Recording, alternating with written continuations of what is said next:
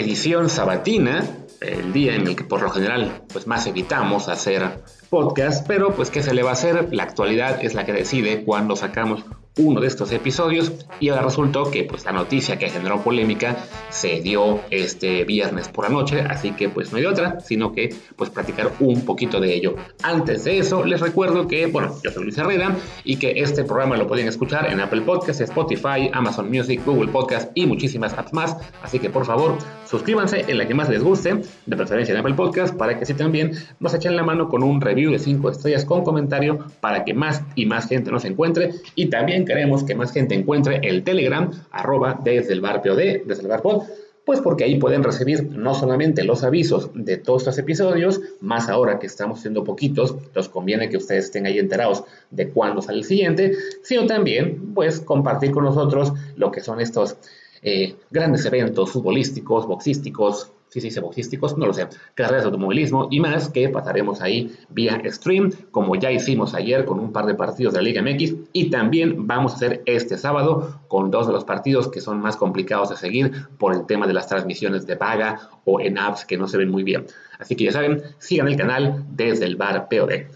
Y dicho todo esto, pues hablando de los partidos que van a ser complicados de seguir, tenemos que hablar de las Chivas y del fichaje que acaban de... Bueno, no creo que aún no lo anuncian oficialmente, pero ya, ya se filtró y causó una gran controversia, como es la llegada de Santiago Ormeño, el delantero mexicano que ahora juega en el León, que se hizo famoso porque le fue muy bien en el, en el e-FIFA hace un par de años durante la pandemia, y después de eso tuvo un gran torneo con el Puebla, que incluso le valió alguna consideración para la selección mexicana, nunca lo operó el Tata, y acabó jugando para Perú, porque, bueno, él es este, que es, creo que nieto de Walter Ormeño, jugador muy, muy famoso de otras épocas en la Liga Mexicana, y este, pues podía obtener el pasaporte peruano, así lo hace, y entonces juega con, con esa selección en la Copa América pasada, en alguna eliminatoria. No ha sido un titular fijo, creo que ni siquiera ha metido un gol con esa selección, pero bueno, ya es oficialmente un miembro de la selección peruana, ¿no?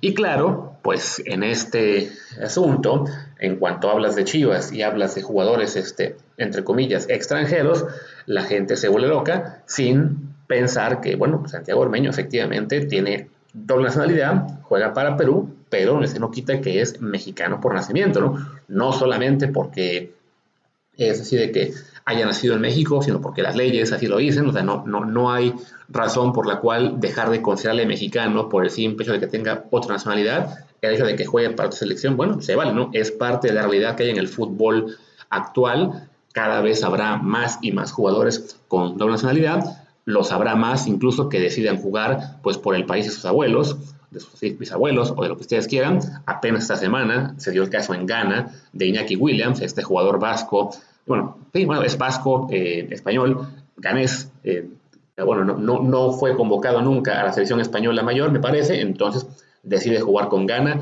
que lo aparentemente lo va a llevar a él al Mundial, y también mencionaron a otros cuatro jugadores, ¿no? Entonces, bueno, esos casos están ya proliferando por todo el mundo, pues como es normal, un, mundo cada vez más globalizado, en el que cada vez hay más familias, que en el que el papá es de un país, la mamá de otra, acaban viviendo en un tercero, entonces habrá más y más personas con, con la posibilidad de tener dos, incluso tres identidades nacionales, sin que eso quite el derecho a pertenecer a cualquiera, ¿no?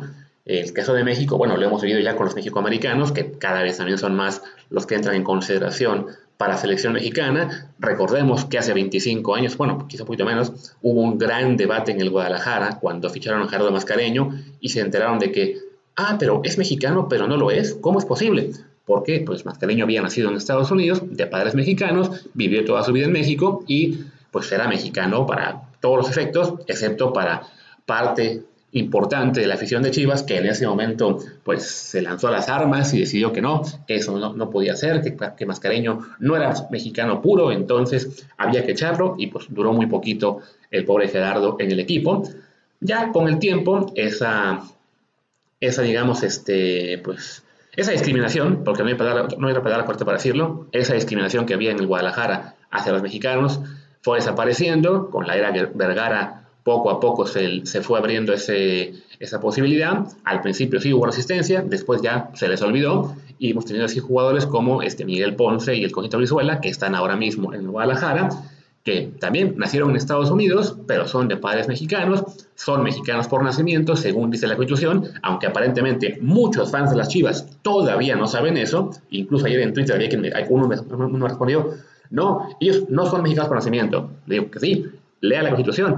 Y otro baboso me responde aún más, pero dijo por nacimiento. Y sí, baboso, alguien más le tuvo que poner ahí la, captura de pantalla del artículo 30 de la Constitución que dice, mexicano por nacimiento es el, que, el que nace en México, sin importar de qué padre sea, el de padres mexicanos que nacen en el extranjero y también, ya también está eh, así tipicado en la ley, el de padres extranjeros que se naturalizan mexicanos. Entonces, por ejemplo, el caso de Chaquito Jiménez, él ya es mexicano por nacimiento, no es naturalizado. Pero bueno, pues a la gente, a, una buena parte de la gente, por, por ignorancia, por xenofobia, por lo que ustedes quieran, eh, le, sigue gustando pensar que hay mexicanos de primera y de segunda, y si no naciste en México de padres mexicanos, entonces no eres un mexicano puro. Y bueno, incluso en ese, en ese digamos, este, sentido, Santiago Ormeño sería mexicano eh, puro, digamos, entre comillas, porque bueno, pues él, él nació en México, su, su familia, según yo, es mexicana, o sea, es su abuelo el que es peruano, y desafortunadamente, pues el hecho de que ya juega para esa selección aún ha servido para que muchos se aferren a esta postura de decir, no, no debe estar en Chivas. Que a ver, hay quienes dicen que no les gusta para Chivas porque es medio malito, eso se vale opinarlo, pero bueno, esa es una característica que desafortunadamente comparten muchos de los fichajes que ha hecho el Guadalajara en los últimos años. No les alcanza para fichar a los grandes jugadores de la selección mexicana. Digo grandes, bueno, los, mejores que los que van a Europa. No es que tengamos una, una camada de élite en este momento, pero pues bueno, con lo, que, con lo que se alcanza ahora mismo, además con la urgencia de tener que fichar un delantero por el tema de Macías, pues Santiago Ormeño era de las opciones más o menos ahí decentes que tenían para elegir. Estaba él, estaba Eduardo Aguirre, estaba Roberto la Rosa. Bueno, pues llegaron a un acuerdo con el León para llevárselo y, este, y la verdad es que no tendría por qué haber más polémica, ¿no? Pero bueno, ahí van a, a criticar el tema porque es que ya juega para Perú, él no debería estar. Y entonces empezaron a salir muchas cuentas de Twitter casualmente, muy casualmente, de report fans del América, del Atlas o de algún otro equipo rival de Chivas. Pero es que miren, aquí está la captura de pantalla de lo que dice que el Guadalajara tiene que tener jugadores que sean exclusivamente mexicanos por nacimiento, que jueguen con la selección mexicana. Oh, sorpresa, eso fue un decreto de Jorge Vergara hace 10 años, eh, creo que fue por el caso de Sendeja, si no mal recuerdo, o siendo de él, de alguien más, pero esa fue una medida decidida por Jorge Vergara, no, no fue una cuestión de la tradición de Chivas. Jorge Vergara, con todo respeto y que descanse en paz, era un tipo muy populista que se sacaba de la manga este tipo de ocurrencias, pues para quedar aún mejor con los fans de Chivas, ¿no? Para comentar otro tema, por ejemplo, fue el caso de la playera esta sin publicidad. Los fans del Guadalajara estaban hartos de esas playeras que tenían 14 anuncios, entonces ¿qué hace? Cuando compra el equipo, les da un año de la playera sin publicidad, la gente feliz y, oh sorpresa, ah bueno, pero esto fue solamente un año.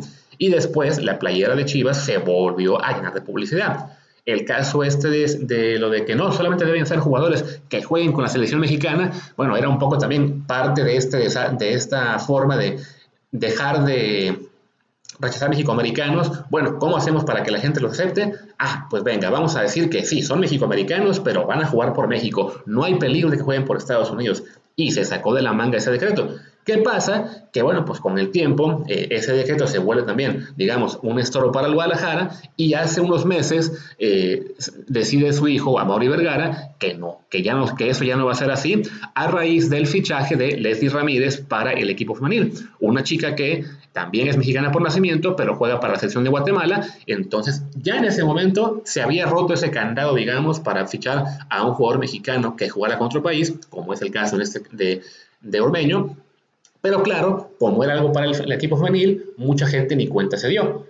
Y por eso esa gente que ahora está criticando el tema de que no se puede jugar para la selección, está retomando ese decreto de Vergara de hace 10 años sin, sin, atender a la, vamos a decir, clarificación que hizo Mauri Vergara y su directiva hace unos meses en la que indicaba, sí, hace, en 2012 se decidió esto por orden de Jorge Vergara, pero esto no forma parte de los estatutos de Chivas. Esa fue una decisión del presidente en aquel momento y bueno, pues con la pena, su hijo dice que, que ya no. ¿Y saben qué? Está muy bien. Porque francamente, esta postura de que tiene que ser mexicanos completamente puros, que no, que, no tengan ni una, pues así que ni un vínculo con el extranjero, es una postura xenofóbica. No hay otra forma de decirlo. Es xenofobia pura. Y lo vemos en, cada, en estos eh, comentarios que hay de, mucha gente de que, que le niega a los mexicanos que nacieron en Estados Unidos el hecho de que sean eh, también mexicanos por nacimiento, o lo vemos también con estos fans que que dicen que no, que si Chivas tiene un extranjero, ya no le voy a ir porque eh, ya no, no, no, es la esencia. A ver, ¿cuál es la esencia? La esencia de Chivas, recuerden, cuando se fundó tenía extranjeros. De entrada se fundó como Club Unión. Y los dueños o los, fundadores se dieron cuenta al, par de años de que, bueno, este, con este nombre no les fue tan bien y le cambiaron el nombre a Club Guadalajara. O sea, ni siquiera es que sea el nombre original. Y por cierto, de las dos personas que decidieron cambiarle el nombre al equipo, una era belga, que fue uno de los fundadores, ahora mismo no me recuerdo bien el nombre, Eberhard, Eberhard, algo así, este, y él era parte de ese equipo. Y en ese equipo hubo belga, hubo suizo, hubo franceses, y fue así por 22 años. O sea, no es que, no, es, que Chivas naciera eh, de origen completamente mexicano y nunca en su vida tocara a nadie extranjero, no. Igual, a los 20 y pico años de que el equipo se fundó, decidieron, bueno, pues saben qué, para crecer más, vamos a darle un rasgo de identidad. Ok, solo mexicanos. Y ahí está, y quedó lo de solo mexicanos. Pero ya lo de que mexicanos por nacimiento, mexicanos por naturalización, mexicanos porque son eh, hijos de mexicanos, eso ya fueron cosas que se fueron metiendo después. Y porque, porque además, recordemos, en la época en la que Chivas decide jugar solo con mexicanos, el concepto de doble nacionalidad, pues básicamente no existía. Era rarísimo, de hecho, no sé ni siquiera si era legal porque creo que en algún, no, no, no debe ser tan, tan lejano el que en México tampoco se podía tener doble pasaporte. Ese concepto debe ser más reciente. Pero bueno, las leyes se van adaptando, se van modificando, se van modernizando y ahora en muchísimos países, México incluido, es completamente aceptable tener doble nacionalidad. En el caso de México, bueno, ya se había definido desde antes que un mexicano hijo de extranjeros lo es, no importa, perdón, un mexicano hijo de mexicanos lo será incluso si nace fuera. Y bueno, en este caso también ya tenemos la ley que si un mexicano decide tener un segundo pasaporte, eso no le quita la mexicanidad, ¿no? Entonces creo que, bueno, este debate se está haciendo demasiado cansino y además, pues de muy, mala leche, ¿no? Por un lado, sí les digo, este sector de fans, prensa o como ustedes quieran, que es pues, la palabra es xenofóbica, es, es discriminatoria, que, que, siga cerrada a este ideal del mexicano puro y no, y no quiere otra cosa, y por otro lado, un sector también de muy mala leche de report fans, de la América, del Atlas, de quien ustedes quieran, hasta, yo creo que hasta por ahí algún regio hubo, que con tal de criticar a las chivas, pues se agarra del decreto de 2012 de Vergara para decir, ah, miren cómo la tuercen estas conveniencias. Cuando es, a ver, allí yo, yo entiendo que hay rivalidad y que está bien eh, fastidiar al rival, pero a fin de cuentas, pues se supone que esa gente que está hablando de ello son periodistas, ¿no? Yo soy periodista y yo le voy a Pumas y considero a Chivas mi rival, pero no me voy a poner a torcer la realidad solamente para poder criticarle. Así como cuando hablo de Pumas, pues sí, suelo, suelo aplaudir lo que sale bien y cuando ganamos, pero también cuando perdemos, pues ni modo, diré, pues nos salió mal, ¿no? O sea, cuando teníamos esos brasileños de cuarta división, lo criticamos, ¿no? Pero desafortunadamente en este momento el ambiente en, en las redes y en los medios está tan tóxico que ya cada vez más periodistas, y luego entre comillas, dicen, ah, pues como yo le voy a la América, voy a criticar todo lo que haga Chivas, no importa qué pasa. Y no se vale, porque insisto, se está combinando lo que es el fútbol con que, y con, digamos, este tema de la identidad, también con temas ya de discriminación, de xenofobia, que no deberían ser. Lo puse ayer en Twitter. O sea, en el 99.9% de los casos, nos sería muy fácil distinguir cómo ser xenofóbicos o no serlo. Pero en el fútbol, por alguna razón, parece que es un, es un mundo aparte en el cual la xenofobia puede ser eh, justificada y no se vale. Y bueno, ah, último punto. Hubo alguien que me respondió, es que ya no se puede permitir que haya un extranjero en Chivas, es porque ya no va a nutrir a la selección. A ver, Chivas dejó de nutrir a la selección desde hace años.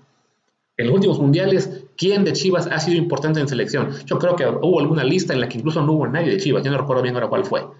Ahora mismo el único de Chivas es Alexis Vega, digamos relevante en, décadas básicamente. ¿no? O sea, creo que desde Osvaldo, eh, el Bravo y el Bofo no había jugadores de Chivas relevantes para selección. Ahora por fin lo es Alexis Vega y quizás se le vaya a ir y además ni siquiera está seguro que se quede en Chivas en mucho tiempo, ¿no? Entonces, esa excusa de que es que es por la selección, no frieguen. Es por esta maldita idea que tienen de que eh, el mexicano tiene que tener cierta pureza y si no, no lo quiero. Pues saben que son tonterías, ¿no? Y bueno, pues ya, cerremos porque me estoy haciendo, me estoy haciendo enfadar a mí mismo y además esto es sábado, estoy aquí de vacaciones en Portugal y quiero salir a explorar esta ciudad de Porto que pues hasta ahora no me ha convencido mucho.